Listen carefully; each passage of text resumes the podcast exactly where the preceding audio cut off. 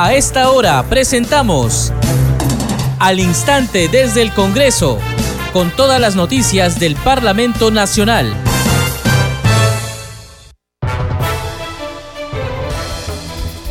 ¿Cómo están? Bienvenidos a su programa Al Instante desde el Congreso. Les saluda Carlos Alvarado y estos son los titulares. El presidente del Congreso de la República, Alejandro Soto Reyes, recibió hoy a una delegación de magistrados del Poder Judicial, liderada por su titular Javier Arevalo. En la reunión se abordó el proyecto de ley que crea el Sistema Nacional Especializado en Flagrancia Delictiva e implementa las unidades de flagrancia delictiva a nivel nacional. Asimismo, trataron asuntos relacionados con la autonomía y presupuesto para la contratación de jueces. Legisladores de las diferentes bancadas se pronunciaron sobre el ataque con explosivos en las instalaciones de la compañía minera Poderosa en Patás La Libertad, que dejó nueve fallecidos y trece heridos. Expreso mis condolencias a las familias de los peruanos asesinados en Patás La Libertad, escribió el presidente del Congreso, Alejandro Soto, en las redes sociales.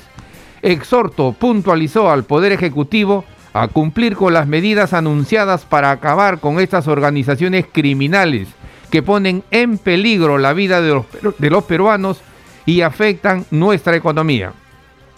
El legislador Héctor Ventura adelantó que pedirá la presencia en el Congreso del ministro de Energía y Minas, Oscar Vera, para que informe sobre los conflictos de la minería informal e ilegal.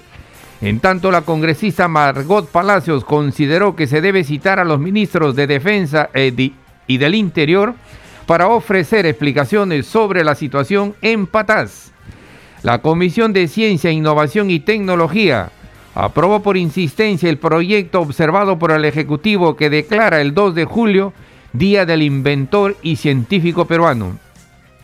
En dicho grupo de trabajo, el congresista Edward Málaga sustentó el proyecto que propone modificar la ley del Sistema Nacional de Ciencia, Tecnología e Innovación, SENATIC, a fin de sancionar el fraude científico. La Junta de Portavoces se reunirá hoy a partir de las 4 de la tarde en la sala Grau del Palacio Legislativo. Este órgano congresal deberá ratificar los acuerdos del Consejo Directivo que sesiona o que sesionó al mediodía. Entre sus funciones está aprobar la agenda del Pleno Parlamentario. En tal sentido, también le corresponde fijar el tiempo de debate de los puntos incluidos en ella.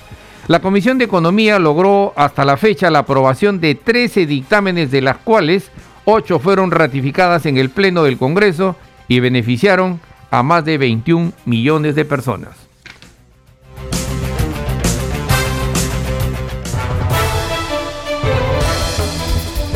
Desarrollamos noticias en al instante desde el Congreso. Legisladores de las distintas bancadas se pronunciaron sobre el ataque con explosivos en las instalaciones de la compañía minera Poderosa en Patás, La Libertad, que dejó nueve fallecidos y tres heridos. El legislador Héctor Ventura adelantó que pedirá la presencia en el Congreso del ministro de Energía y Minas, Oscar Vera, para que informe sobre los conflictos de la minería informal e ilegal. Escuchemos. Ahora nuevamente inseguridad ciudadana y esto es lo que se venía alertando al Ejecutivo hace muchísimo tiempo atrás.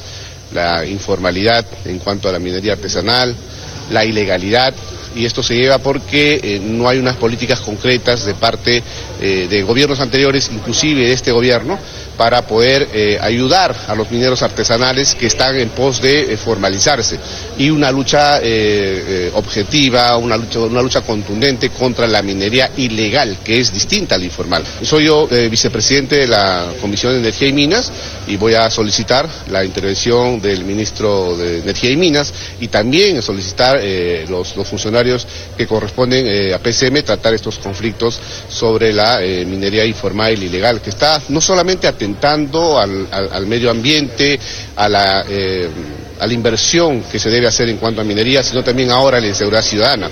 Organizaciones criminales que estarían coludidos con eh, mineros ilegales. Ojo, nosotros desde Fuerza Popular siempre hemos respaldado a que se le brinde toda la atención administrativa y, el apoyo eh, para la formalización de los mineros artesanales, que están en pos de, formalizarse. Pero hasta el momento, vean, inclusive en la, época de, de, de Antumala, estuvo, estuvo inclusive también Urresti, donde lejos de dinamitar, lejos de eh, atentar contra este, la propiedad de los mineros artesanales, lo que, que han debido hacer es brindarles y garantizarles la formalización de esos mineros, eh, y, de, los, de, los, mineros, ojo, de los mineros informales.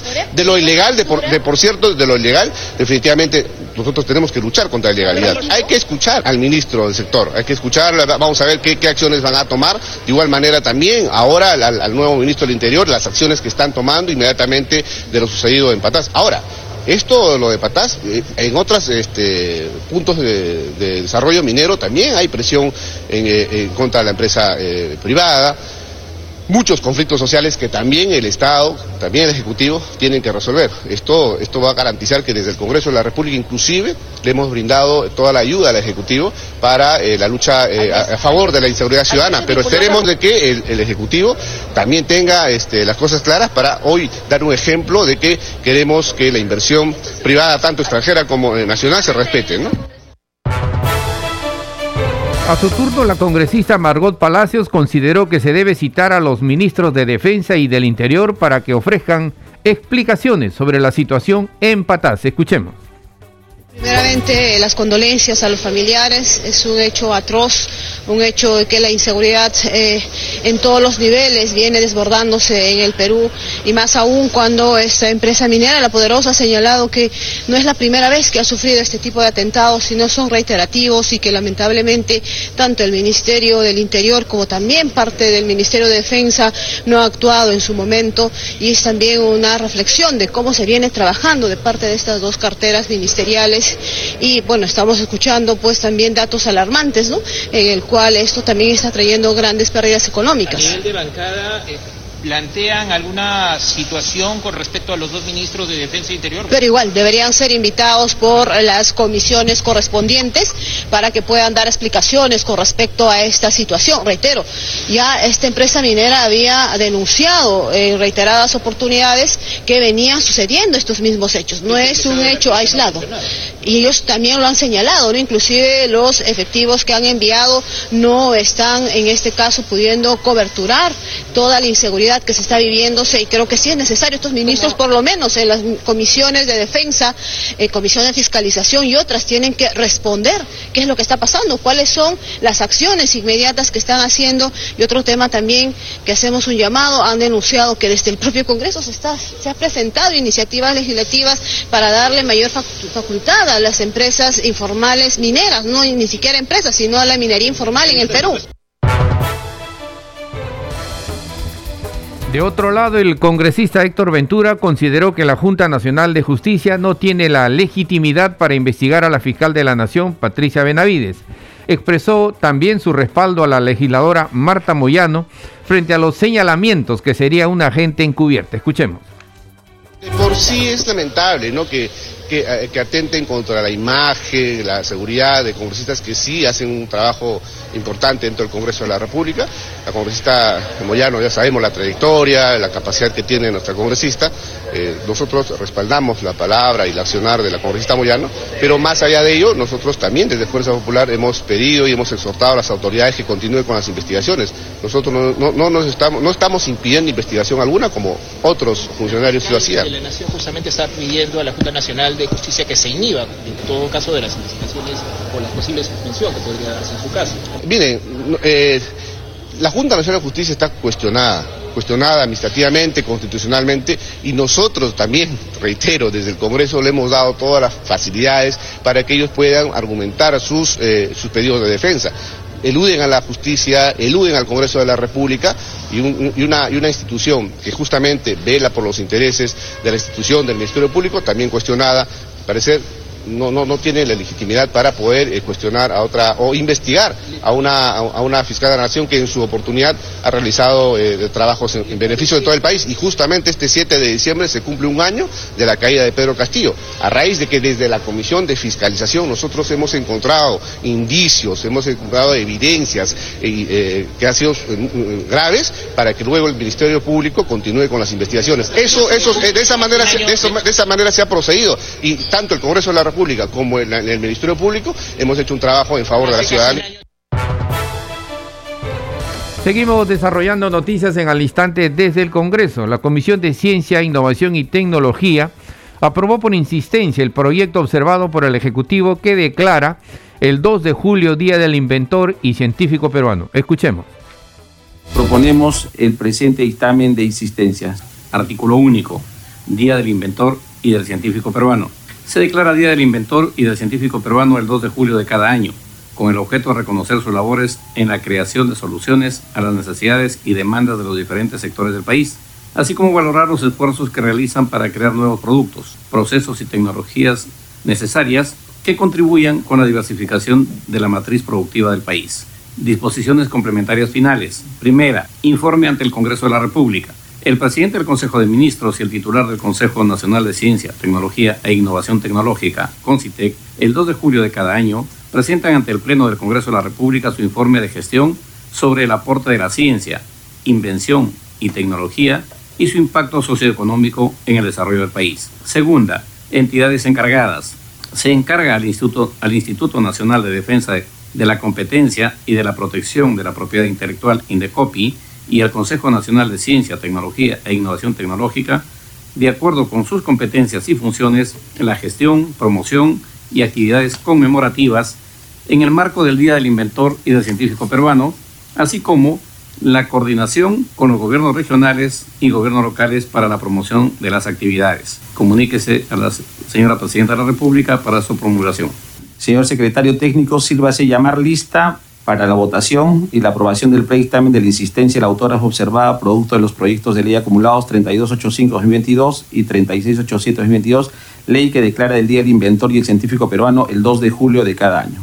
Tenemos 12 votos a favor, ninguno en contra, ninguna abstención habiéndose aprobado por unanimidad el, dictamen de insistencia en la autora observada, producto de los proyectos de ley acumulados 3885 y 3687, ley que declara el Día del Inventor y el Científico Peruano el 2 de julio de cada año. En dicho grupo de trabajo, el congresista Edward Málaga sustentó el proyecto que propone modificar la ley del Sistema Nacional de Ciencia, Tecnología e Innovación, CENACTI, a fin de sancionar el fraude científico. Escuchemos.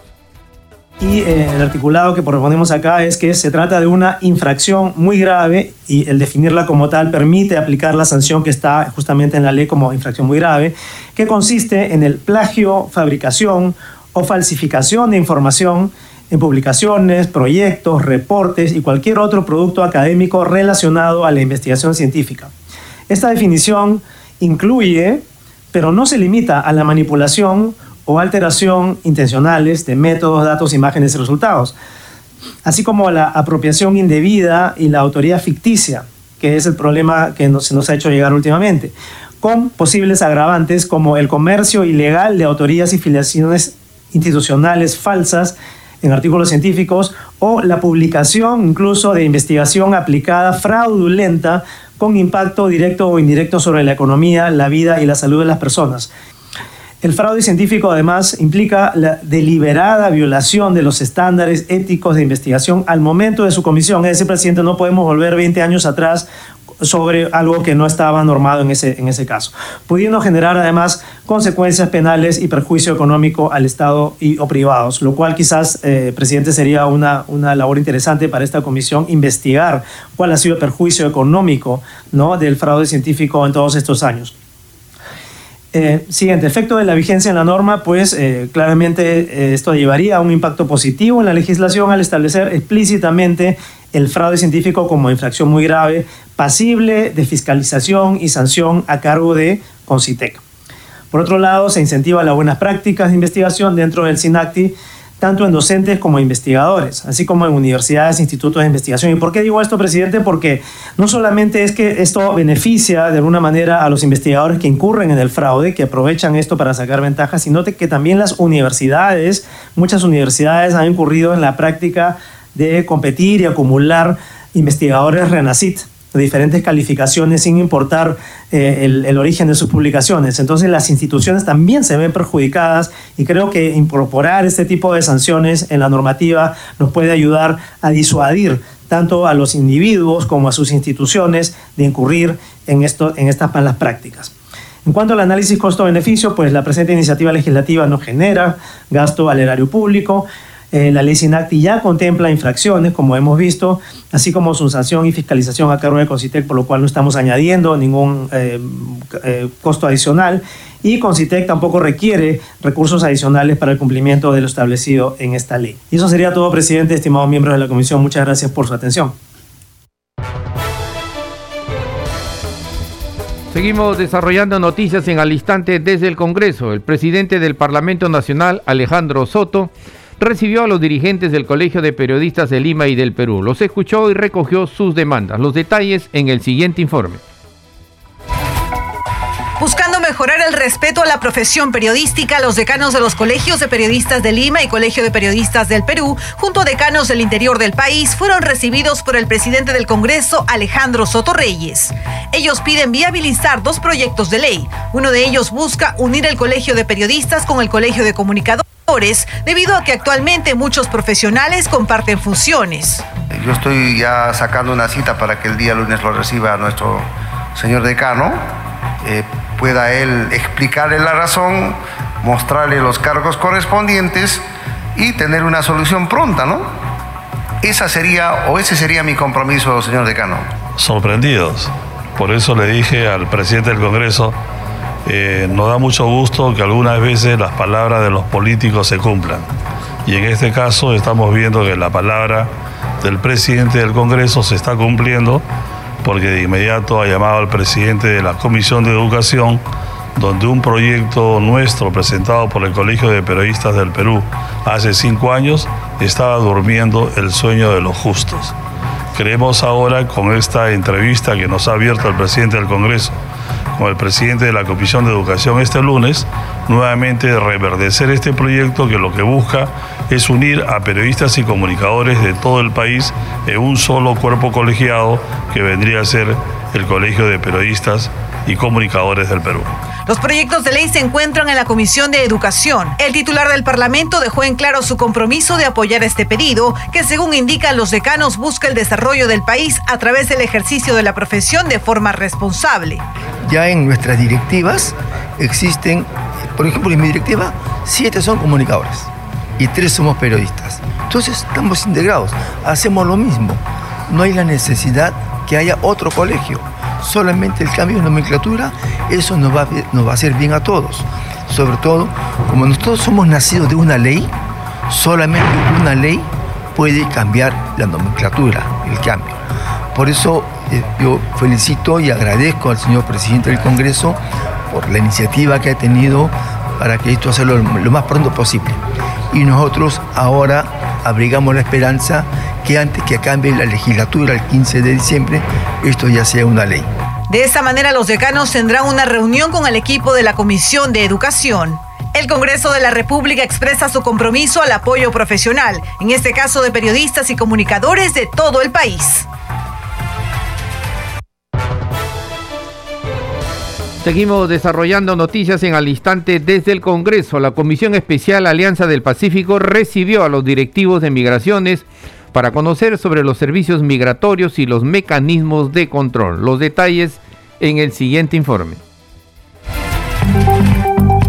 Con el fin de conocer sobre los servicios migratorios y mecanismos de control que se vienen promoviendo en el tránsito de personas como parte de la cadena económica del país, la Comisión de Alianza del Pacífico escuchó las exposiciones de directivos de la Superintendencia Nacional de Migraciones, donde se hizo mención a los equipos que usan para el control migratorio en el país. Eh, respecto a los equipos, se cuenta eh, con equipos eh, idóneos de computadoras que hacen el registro y elementos biométricos Sí, eh, es cierto que en algunas ocasiones han habido inconvenientes, pero los inconvenientes se deben a diferentes fuentes que se están trabajando en subsanar. ¿Cómo funciona el control migratorio? El control migratorio de, funciona mediante un sistema centralizado que se usa en las fronteras, en todas las fronteras terrestres, y este sistema interconectado hace consultas a Interpol y hace consultas a requisitorios. El presidente de la comisión destacó la información recibida por los directivos de migraciones a raíz de la demanda acumulada de emisión de pasaportes que según el informe se ha mejorado en beneficio de todos los que requieren este servicio según tenemos entendido que hay mayor demanda, o sea, más o menos se ha triplicado la demanda después de la pandemia. Entonces, esa es la explicación que está dando Migraciones. Y en realidad, pues, este, bueno, nosotros también le hicimos preguntas el problema que hay, porque hay demasiado lentitud, hay demasiados problemas, especialmente en las fronteras. Entonces, en esa situación nos dice de que ya hay también cambios en el cual este, actualmente todo aquello que va a viajar en forma, como se dice, momentáneo o por problemas eh, familiares o no, pueden darles en cuestiones de horas, ¿no? Entonces, me parece por ese lado también eso este, que facilita a los usuarios, ¿no? Por su parte, la directora de Operaciones de Migraciones indicó que la fecha se puede destacar la superación del problema de desabastecimiento de pasaportes, lo cual ha servido para mejorar e incrementar la atención de los ciudadanos en la actualidad. Hemos puesto a disposición entre los últimos meses, entre noviembre, diciembre y enero, 216.423 citas. Con esto, señor presidente, y más eh, los ciudadanos que vienen por algún tipo de trámite de emergencia porque tienen que viajar de un momento a otro no planificado o tienen que realizar algún trámite ante alguna embajada, calculamos que podríamos llegar a los 900.000 o un millón de citas emitidas durante este ejercicio. Finalmente se concluyó que actualmente el servicio de emisión de migraciones funciona de modo adecuado y tiene citas disponibles para que los usuarios puedan tramitar la obtención de sus pasaportes. Seguimos desarrollando noticias en al instante desde el Congreso. La Comisión de Salud aprobó un proyecto de ley que permite el doble empleo en los servicios de salud y contratación en plazos o en plazas presupuestadas. Los detalles en el siguiente informe. Con el fin de cubrir las brechas de personal y beneficiar las zonas más pobres y alejadas del país, la Comisión de Salud y Población que preside la congresista Nelsie Heidinger aprobó la propuesta de ley de reforma constitucional que modifica el artículo 40 de la Carta Magna a fin de habilitar el doble empleo o cargo público remunerado por función asistencial en servicios de salud. También fue aprobada la propuesta de ley que autoriza la contratación a través de concurso público de personal en plazas previstas presupuestadas de los establecimientos de salud de primer y segundo nivel de atención, de las unidades ejecutoras del Ministerio de Salud, sus organismos públicos y de las unidades ejecutoras de los gobiernos regionales. Seguidamente, congresistas de la Comisión de Salud expresaron su satisfacción por las gestiones realizadas por el ministro del sector, César Vázquez Sánchez, para atender las demandas salariales del personal de salud, al tiempo que consideraron necesario realizar seguimiento de acompañamiento para el logro de objetivos en beneficio del personal que reclama su nombramiento. Es decir, como bien se lo señalamos en su momento, Presidenta, por su intermedio al ministro, o sea, nosotros estamos para ayudar. Nosotros no estamos para estar criticando y criticando, porque hay veces conocemos también las, las limitaciones que tienen, no porque no lo quieran, sino porque no pueden. Ningún ministerio puede ir ahí sin meter la mano. Ningún ministerio puede entrar a servir y hacer caminar el expediente. Si no, hay que esperar la buena voluntad de esos dos lados. Sobre las plazas libres y presupuestadas para que un servidor pueda ascender, el titular del MINSA dijo que son escasas y se dan generalmente cuando alguno se jubila o retira. Indicó que el Ministerio de Economía y Finanzas precisó que para acceder a dichas plazas deben ser sostenibles en el tiempo. De otro lado, dijo que a partir de este mes de diciembre los médicos, los profesionales de la salud y técnicos recibirán su aumento completo gracias a la aprobación de la Ley de Presupuesto del Sector Público para el año fiscal 2024. Explicó que para cumplir todos los acuerdos y satisfacer las expectativas de todos los trabajadores del sector, se necesitaban en total 1.402 millones de soles y que con la aprobación de la nueva ley de presupuesto para el próximo año se podrá cumplir con los reclamos debido a que el aumento será completo en función a los acuerdos colectivos firmados en años anteriores.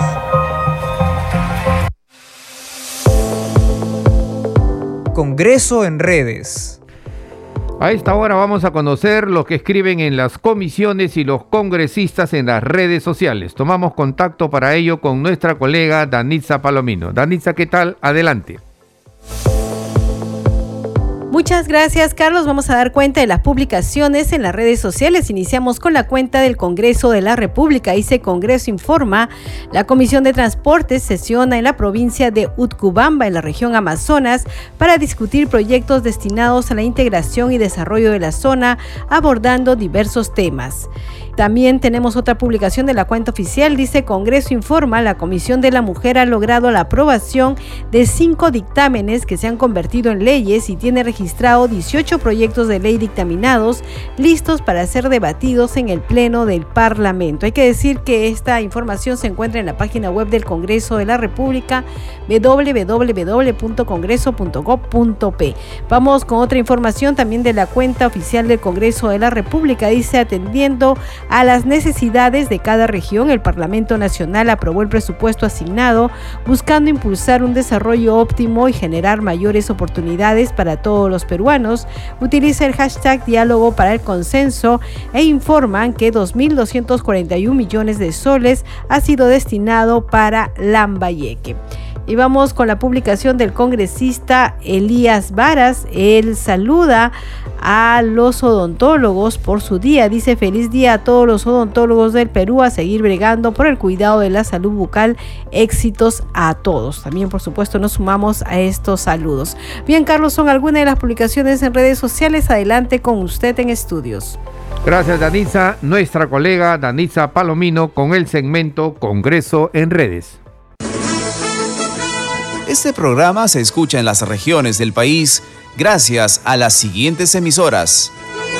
Radio Inca Tropical de Abancaya Purímac, Cinética Radio de Ayacucho, Radio TV Shalom Plus de Tingo María, Radio Madre de Dios de Puerto Maldonado, Radio TV Perú de Juliaca Puno, Radio Amistad de Lambayeque, Radio El Pueblo de Ayacucho, Radio Satel Perú de Lampa en Puno, Radio La Voz del Valle de Aplao en Arequipa, Radio Estar de Moyendo en Arequipa, Radio Gaceta Ucayalina Online, Radio Líder de la Unión en Piura, Radio Victoria de Ocros en Huamanga, Ayacucho.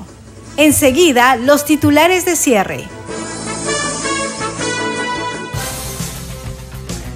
El presidente del Congreso, Alejandro Soto, recibió hoy a una delegación de magistrados del Poder Judicial liderada por su titular Javier Arevalo. En la reunión se abordó el proyecto de ley que crea el Sistema Nacional Especializado en Flagrancia Delictiva e implementa las unidades de flagrancia delictiva a nivel nacional.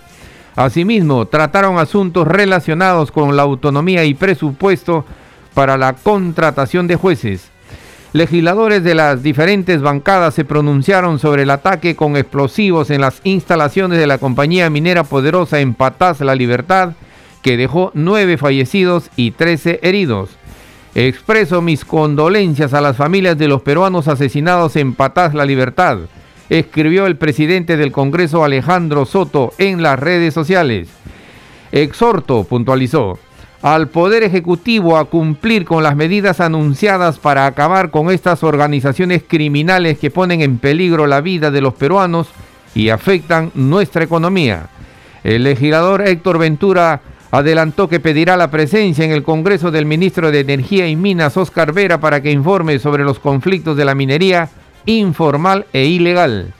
En tanto, la congresista Margot Palacios consideró que se debe citar a los ministros de Defensa y del Interior para que ofrezcan explicaciones sobre la situación en Patás. La Comisión de Ciencia, Innovación y Tecnología aprobó por insistencia el proyecto observado por el Ejecutivo que declara el 2 de julio Día del Inventor y Científico Peruano. En dicho grupo de trabajo, el congresista Edward Málaga sustentó el proyecto que propone modificar la ley del Sistema Nacional de Ciencia, Tecnología e Innovación a fin de sancionar el fraude científico. La Junta de Portavoces se reunirá hoy a partir de las 4 de la tarde en la Sala Grau del Palacio Legislativo. Este órgano congresal deberá ratificar los acuerdos del Consejo Directivo que sesionó al mediodía. La Comisión de Economía logró hasta la fecha la aprobación de 13 dictámenes, de las cuales 8 fueron ratificadas por el Pleno y beneficiaron a más de 21 millones de personas. Hasta aquí las noticias en al instante desde el Congreso, en los controles. Nos acompañó Franco Roldán. Saludamos a Radio Luz y Sonido de Huánuco, Radio Capullana de Sullana en Piura, Radio Sabor Mix 89.9 FM de Quillo en Yungay, Ancash, Radio Mariela de Canta, Radio Sónica de Ayacucho, Radio Estéreo 1 de Jauja en Junín, Radio Acari de Arequipa, Radio Continental de Sicuani en Cusco, y Radio Máxima de Santa Rosa de Quives que retransmiten nuestro programa. Hasta mañana.